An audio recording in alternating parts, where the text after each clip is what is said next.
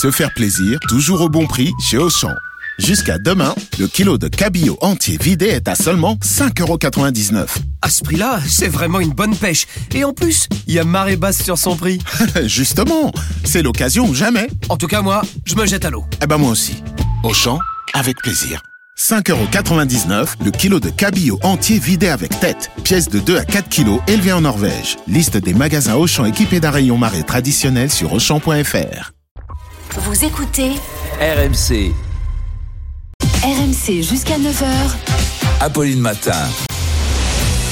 Face à face, Apolline de Malherbe.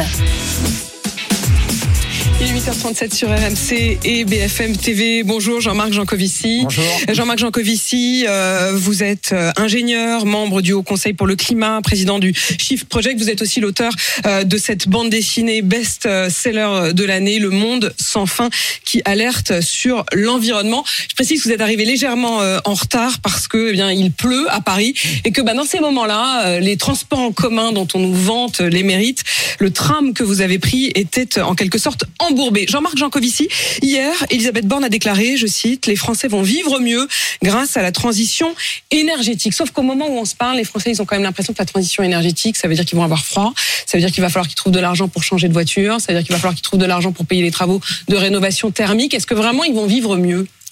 Ça dépend à quel horizon de temps on se situe. Euh, ce qui est sûr, c'est que quand on a un sujet qu'on n'a pas anticipé et pour lequel on ne s'est pas organisé à l'avance, en général, c'est plutôt moins bien que mieux. Après, le discours d'Elisabeth Borne, il est de façon assez standard d'expliquer que les choses vont bien se passer, parce que c'est le mandat de n'importe quel politique d'expliquer que les problèmes sont sous contrôle et que tout va bien se passer. Alors ça c'est le politique, mais vous vous êtes euh, l'ingénieur et en général vous êtes plutôt franc. Est-ce que ça va bien se passer? Euh, pour partie, ça va mal se passer, mais ça, on le sait depuis longtemps. Euh, changer un système énergétique, ça prend un demi-siècle. Euh, le- L'énergie abondante, en fait, elle a structuré nos villes, elle a structuré nos moyens de déplacement. Pour donner un exemple, on est passé de 2 millions de véhicules particuliers après-guerre à 40 millions aujourd'hui. Il est bien évident qu'on a organisé nos vies en fonction de ça et que baisser brutalement cette quantité, ça pose des problèmes. Euh, on a organisé la façon dont l'économie fonctionne avec ça. Par exemple, l'essentiel des emplois aujourd'hui sont dépendants de chaînes de valeur très longues euh, et de la mondialisation. Avec moins d'énergie abondante, on a moins de mondialisation et c'est pareil, c'est des choses qui ne changent pas en une semaine. Est-ce que les décisions qui ont été prises vous semblent, même si visiblement elles sont prises un peu tard, Alors, de quelle décision parle-t-on Alors, notamment des annonces donc euh, d'Elisabeth Borne hier sur la neutralité carbone qui serait obtenue en 2050 avec la sobriété énergétique, avec une production d'électricité décarbonée autour du nucléaire et du renouvelable. Enfin, c'est principalement ça les piliers. Et le troisième pilier, c'est le développement de nouveaux vecteurs énergétiques comme l'hydrogène décarboné. Vous allez nous expliquer tout ça Alors, la neutralité carbone en 2050, ça voudrait dire qu'en 2050, la France n'émet plus un gramme de CO2 euh, pour fonctionner. Donc ça veut dire qu'on n'a plus une seule voiture thermique, ça veut dire qu'on n'a plus une seule chaudière à gaz, plus une seule chaudière à fuel, ça veut dire euh, dans les logements. Ça veut dire que dans l'industrie, on n'a plus une, non plus, on n'utilise ni gaz, ni charbon, ni fuel pour faire fonctionner l'industrie. Ça veut dire qu'on n'en a plus non plus dans l'électricité. Euh, donc et en particulier en ce moment des centrales à gaz, il y en a qui tournent. hein. Euh, et ça veut dire que dans l'agriculture non plus, on n'a plus de fuel dans les tracteurs, etc. Donc c'est ça que ça veut dire. C'est jouable? Alors ça dépend des contreparties. Euh, si on accepte de diminuer la consommation d'un facteur 10, probablement. Euh, à consommation constante, probablement pas. Et la question est de savoir où est-ce qu'on met le curseur entre les deux et qu'est-ce qu'on va arriver à faire. Le Après, problème- après oui, il y a une voiture balai euh, qu'il faut bien garder en tête. Euh, moi, je ne cesse de le répéter, mais pour le moment, c'est complètement sous l'écran radar de la quasi-totalité de nos politiques. C'est que de toute façon, les gisements de pétrole, de gaz et de charbon, enfin les mines de charbon, c'est pas éternel, c'est épuisable parce qu'il faut des dizaines de millions ou des centaines de millions d'années pour faire des combustibles fossiles. Et il faut rappeler que depuis 2008, l'Europe est en décrue énergétique subie. Donc même si on voulait pas être sobre, de toute façon, on aurait moins d'énergie fossile à notre disposition. En fait, Jean-Marc Jancovici, ce que vous nous dites ce matin, c'est que de toute façon, on n'a pas le choix. C'est pas une question de volonté politique, c'est une question de Non. finitude. Non, on n'a pas le choix. Et la seule, la seule question pour la volonté politique, c'est comment est-ce qu'on s'organise face à ça? Est-ce qu'on l'anticipe? Pour accompagner notamment. Pour Alors, il faut accompagner, il faut anticiper, il faut s'organiser. Et en fait, ce qu'il faut d'une certaine manière, c'est que tant qu'on a encore de l'énergie fossile, il faut s'en occuper, il faut s'en servir pour refaire les infrastructures qui permettront de fonctionner sans énergie fossile. C'est ça qu'il faut faire. En fait, on doit utiliser les énergies fossiles Restante, pour pouvoir ensuite s'en passer. exactement. Euh, Bon. Concrètement, quand même, quand je vous écoute et que vous nous dites bon bah ok c'est jouable, mais enfin c'est jouable au prix de la suppression de beaucoup de choses qui, qui, qui occupent notre quotidien, ça ressemble moins à vivre mieux qu'à du sang et des larmes quand même, en tout ça cas à court terme. Alors ça ressemble à vivre différemment Et c'est évident qu'à court terme, il va y avoir des efforts significatifs. Et même plus tard, en fait, il va y avoir des efforts significatifs à faire. Et la seule question, je le répète, c'est est-ce qu'on les subit totalement ou largement? Et là, pour le moment, c'est plutôt la direction qu'on prend parce qu'on n'anticipe pas ou bien on s'organise de telle sorte qu'on puisse s'en passer plus facilement. Et à ce moment, il faut pas se faire d'illusions sur la façon dont on s'organise. Vous dites on n'anticipe pas, mais enfin, euh, je reprends euh, le discours d'Elisabeth Bornier, euh, ça donne le sentiment en tout cas qu'elle anticipe. Ah non, quand je dis on n'anticipe pas, c'est qu'on n'a pas anticipé. Il y a une partie des choses On aujourd'hui. anticipe trop tard. Il y a une partie des bah, anticiper trop tard, c'est pas anticiper Ouais, hein, en général. compris. il y a une partie, il y a une partie des choses qu'on commence à faire aujourd'hui. Ça fait 20 ans qu'on aurait dû commencer à s'y mettre. Hmm.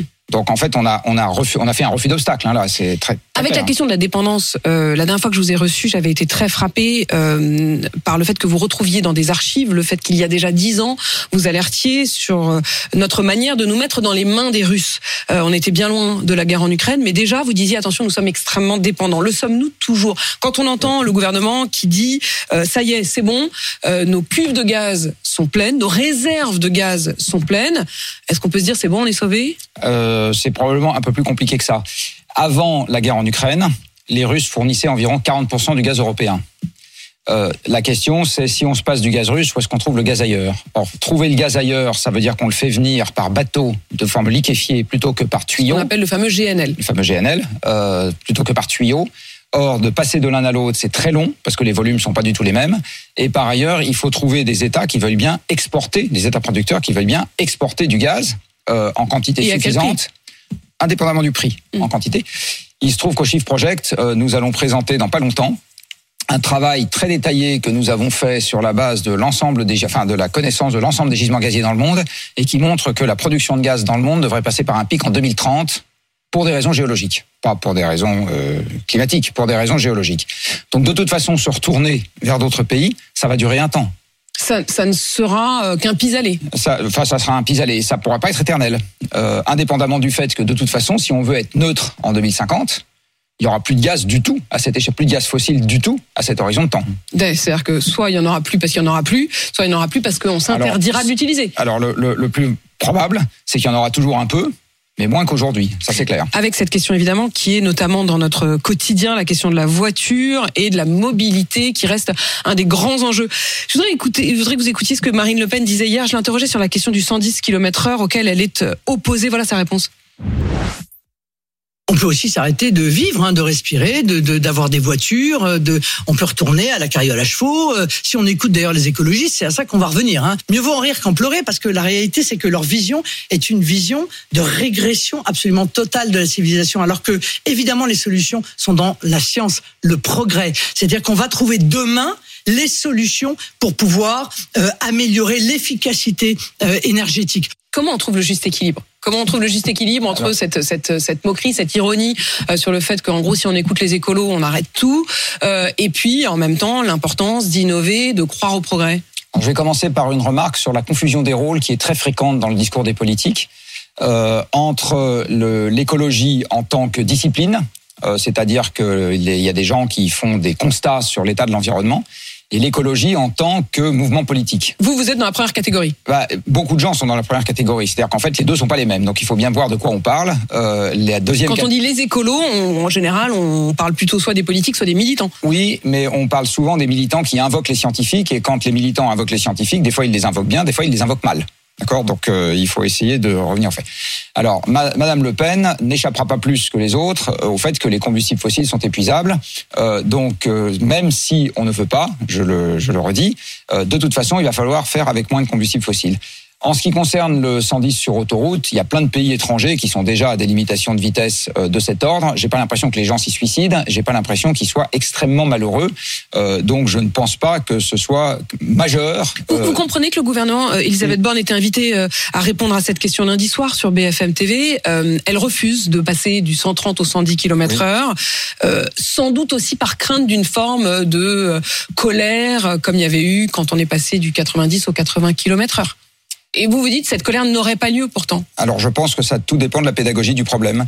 Euh, Je pense que les gens ne sont pas complètement idiots. Et si on leur dit de toute façon il va falloir faire avec moins de pétrole, est-ce que vous préférez qu'il y en ait un peu pour tout le monde et on roule à 110 ou que tout le monde, ceux qui peuvent, qui ont les moyens, roulent à 130 et les autres ils roulent pas du tout? Qu'est-ce que vous préférez? Ça devient un problème, ça devient, ça devient un Bah, problème social de de- d'inégalité des ressources, d'inégalité des richesses. Bah, Évidemment que ça devient un problème social. C'est-à-dire qu'à partir du moment où ceux qui peuvent consomment 20% de carburant de plus quand ils roulent, bah, ça en laisse moins pour les autres si la quantité donnée, si la quantité totale est finie. Donc l'intérêt, ce serait de passer, si je vous écoute bien, au 110 km/h. Évidemment. Pour tous. Oui, absolument. Et en Oui. plus, ce serait moins cher, évidemment, quand on fait le plein. Euh, Enfin, oui. on ferait des pleins, disons, euh, Et par, et par ailleurs, de manière quel- plus épisodique. il y a quelque chose qui est avéré, c'est que plus vous freinez la voiture, plus vous favorisez le report sur les modes alternatifs. C'est-à-dire que ça devient d'autant plus intéressant, enfin où les gens sont d'autant plus motivés à prendre le train que vous leur dites sur autoroute, ça sera 110 au lieu de 130. Mais le train est très cher. C'est-à-dire que pour le coup, si ça devient une question euh, d'économie, le train, le train en France est cher. Alors ça dépend comment vous comptez. Euh, c'est toujours pareil. Si vous comptez juste le coût marginal de la voiture, c'est-à-dire juste le plein d'essence et le péage quand vous prenez l'autoroute, oui, le train est plus cher. Si vous comptez l'amortissement de la voiture, c'est-à-dire le fait que vous devez l'acheter, que vous devez l'assurer, etc., et que vous faites une comparaison entre voiture et pas voiture, à ce moment, c'est pas si évident que ça. Vous avez peut-être vu que la région euh, Occitanie va mettre en place euh, tous les déplacements à 1 euro euh, le premier week-end par mois. C'est quand même quelques milliers d'euros par an. Oui, vous nous rappelez, vous, vous rappelez, j'ai bien Bon. compris que euh, vous, vous prenez toute la chaîne, c'est-à-dire non seulement l'achat du véhicule, le Exactement. plein, l'assurance, les réparations, Exact- le fait d'aller régulièrement chez le Exactement. Garagiste, a- le a- contrôle technique. Et il y a beaucoup de gens qui achètent des voitures qui sont dimensionnées pour le départ en vacances et qui toute l'année servent euh, entre la moitié de leur capacité et on est tout seul dedans. Mais est-ce que vous invitez euh, les responsables qui disent euh, il faut privilégier le train à baisser le prix? Je le rappelle, donc depuis hier, en Occitanie, le premier week-end par mois, le, tous les déplacements, hein, c'est-à-dire vraiment les transports en commun, le train, tout est à 1 euro. C'est une question. Euh, Il y a deux manières si on veut avantager économiquement le train par rapport à la voiture. Euh, la première manière, c'est de monter le prix de la voiture. La deuxième manière, c'est de baisser le prix du train. Et comme il n'y a pas de repas gratuit, si on baisse le, prix du train, il faudra bien que l'argent vienne de quelque part. Euh, donc, est-ce que ça doit venir de nos impôts? Mais ça, c'est un débat qu'il faut avoir. C'est-à-dire qu'à un moment, il faut faire les comptes, il faut voir ce que ça coûte, et il faut regarder la solution qu'on préfère. Il fait combien chez vous? Chez moi, Ouais. dans mon logement, Oui, je sais pas, vous chauffez à combien Parce que Euh, maintenant c'est devenu ça- une question publique. Hein, ça euh, se balade entre 17 et 19, ça dépend de la pièce. ça se balade entre 17 et 19 et quand vous avez un peu plus froid, vous allez dans les dans les pièces à 19 quoi. Non, euh, c'est parce que euh, il y, a des- y a des endroits euh, quand on est plus près du thermostat, c'est un peu plus chaud, je veux dire. Mais mais est-ce que euh, est-ce que vous dites parce que Ça- ça- ça je reviens toujours à la question si du vivre mieux grâce à la transition énergétique. Est-ce que euh, est-ce que vraiment parce que ça fait quand même trois mois qu'on dit aux Français bah va falloir que vous baissiez le chauffage, va falloir que vous mettiez des cols roulés. Est-ce qu'on peut des vivre Est-ce que c'est vraiment couettes, un hein. argument pour dire on va vivre mieux Ou des couettes, hein, vous savez. Ouais, Enfin, on Euh, va pas se promener partout dans l'appartement avec des couettes. Non, mais dans la pièce dans laquelle on dort, euh, ça pose pas de problème de rajouter une couette et de baisser la température de quelques degrés. Hein. Donc vous dites vous dans la chambre il fait combien? Euh, oh, il doit, il- à mon avis, il fait pas plus de 15. euh, Pas plus de 15? À mon avis, même un peu en dessous, je pense. Donc on vit, donc on peut reprendre la Bah, la phrase d'Elisabeth Borne, les Français vont vivre mieux grâce à la transition énergétique, vivre mieux Ah bah, avec... alors, euh, Là, pour le coup, c'est pas faux. Euh, si vous, alors, euh, si vous dormez dans une chambre où il fait zéro, là, vous allez pas aimer. Euh, mais par contre, si vous dormez dans une chambre où il fait trop chaud, en général, vous dormez mal. Euh, je voudrais qu'on parle de la situation justement de l'électricité, euh, parce que l'une des raisons pour lesquelles finalement on va devoir tous baisser le chauffage, contrairement à ce que vous dites, c'est-à-dire que vous, vous avez toujours dit de toute façon il va falloir qu'on baisse le chauffage parce qu'on aura en effet, en tout cas pour l'instant, pas suffisamment euh, de, de matériel, enfin de de- d'énergie fossile pour faire face. Là, c'est aussi parce que tout simplement on n'a pas assez de centrales en service. On a Alors- encore 26 réacteurs au moment où on se parle, 26 Oui, sauf que réacteurs qui sont à alors, l'arrêt. faut- Il faut quand même rappeler que l'essentiel du chauffage dans ce pays, c'est du gaz et du fioul. Hein. Mais C'est pas de l'électricité. Donc il n'y a pas de sujet de réacteur à l'arrêt pour tous les les logements. deux qui sont sont pas liés. Euh, Ah Redites-nous ça tout- parce que euh, si moi je fais l'erreur, j'imagine que Ah bah, on- je pour suis tous pas les logements qui sont chauffés au gaz et au fioul, le problème c'est pas l'approvisionnement électrique.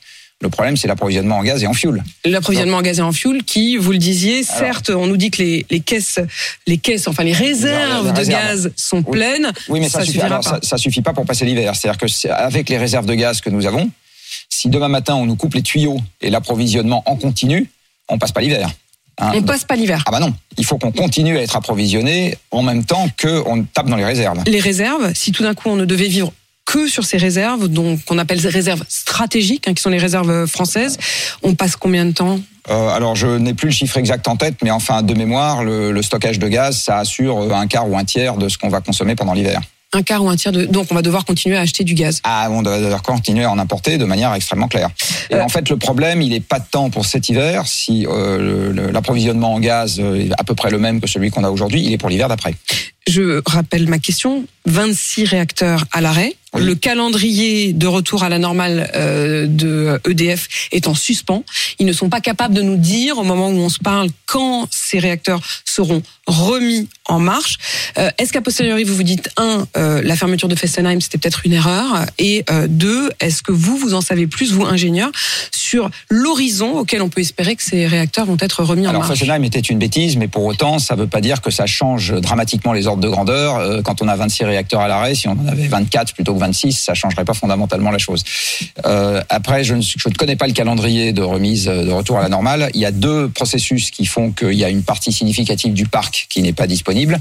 Le premier, ça a été les décalages dus au Covid. Euh, parce que donc, on est toujours dans, dans cette, j'ai envie de dire, dans les conséquences du Covid là-dessus. Et le deuxième, c'est la fameuse corrosion sous contrainte, c'est-à-dire qu'il y a eu des défauts qui ont été trouvés sur des circuits d'alimentation de secours sur un certain nombre de réacteurs. Et avec la philosophie de sûreté que nous avons actuellement, on a considéré que ces défauts justifiaient la mise à l'arrêt de, la centrale. Donc quoi Voilà. qu'il arrive, on va, on va en être où? Enfin, Quel est Ah l'horizon? ben, je ne sais pas. C'est pour ça il faut demander. Il y a qu'EDF qui sache. Hein. Mais EDF a pas l'air de vouloir vraiment donner la réponse, quoi. Bah, il y a des Est-ce que est-ce que c'est parce que EDF n'a pas la réponse ou est-ce que c'est parce qu'il faut qu'on s'attende à ce que la réponse soit très mauvaise? Je ne sais pas, il faut leur demander, euh, parce que dans les raisons qui font que les réacteurs euh, ne, viennent, ne reviennent pas aussi rapidement qu'espéré, d'abord il y a eu une grève il n'y a pas très longtemps. Euh, ensuite, il peut y avoir problème à avoir des compétences qui sont nécessaires sur plein de réacteurs à la fois, et puis on n'en a pas assez pour intervenir sur tous les réacteurs en parallèle. Et puis il peut y avoir des problèmes de disponibilité de pièces, parce que c'est des pièces spéciales euh, qu'il faut qu'il faut avoir pour euh, réparer les réacteurs. Les fournisseurs peuvent éventuellement pas être capables. J'en sais rien, donc euh, il y a, je, Donc en tout cas, c'est pas pas- gagné. j'ai- pas, j'ai pas le détail. Donc C'est euh, pas encore gagné et si euh, et si on en croit euh, de toute façon vos projections, quoi qu'il arrive, il va falloir apprendre euh, à se à se passer Mais- mais par contre, il y a davantage. quand- par contre, il y a quand même une différence entre euh, des réacteurs qu'on mettrait au rebut et il faut apprendre définitivement à se passer de 26 réacteurs. C'est différent de, ils sont en cours de réparation. Euh, et ils finiront par reprendre Et du ils service. finiront par reprendre du service, on ne sait pas quand. Jean-Marc Jancovici, merci d'être venu euh, donner toutes ces précisions à mon micro sur RMC et BFM TV.